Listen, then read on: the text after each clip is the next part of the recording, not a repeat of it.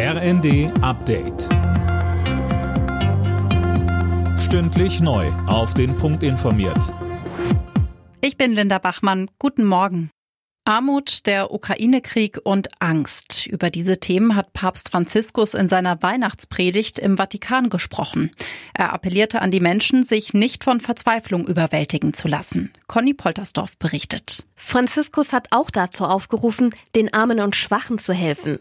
Das Oberhaupt der katholischen Kirche erinnerte in dem Zusammenhang besonders an die Kinder, die von Krieg, Armut und Ungerechtigkeit betroffen sind. Erstmals seit Beginn der Pandemie hat die Christmette im Petersdom wieder vor tausenden Gläubigen stattgefunden. Heute Mittag spendet der Papst den traditionellen Segen Urbi et Orbi. Nach den tödlichen Schüssen in Paris hat es erneut Ausschreitungen gegeben. In der Nähe des Platzes der Republik wurden Autos umgestoßen und Mülltonnen in Brand gesetzt. Demonstranten warfen Gegenstände, die Polizei setzte Tränengas ein.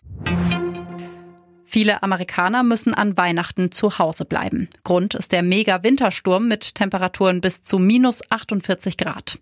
Mindestens 17 Menschen sind wegen der Wetterverhältnisse schon gestorben. Lisa Hofmann. Einige von ihnen starben bei einer Massenkarambolage mit 50 Autos in Ohio. Andere, vor allem Obdachlose, sind erfroren. Auch tausende Flüge und Bahnverbindungen wurden gestrichen. Deshalb kommen viele Menschen damit nicht zu Weihnachten zu ihren Familien.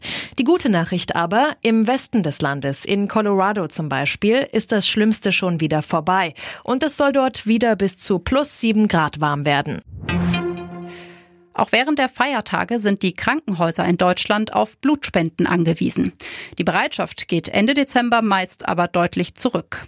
Das Rote Kreuz ruft deshalb gerade jetzt zum Spenden auf. Vielerorts ist das auch zwischen den Jahren möglich.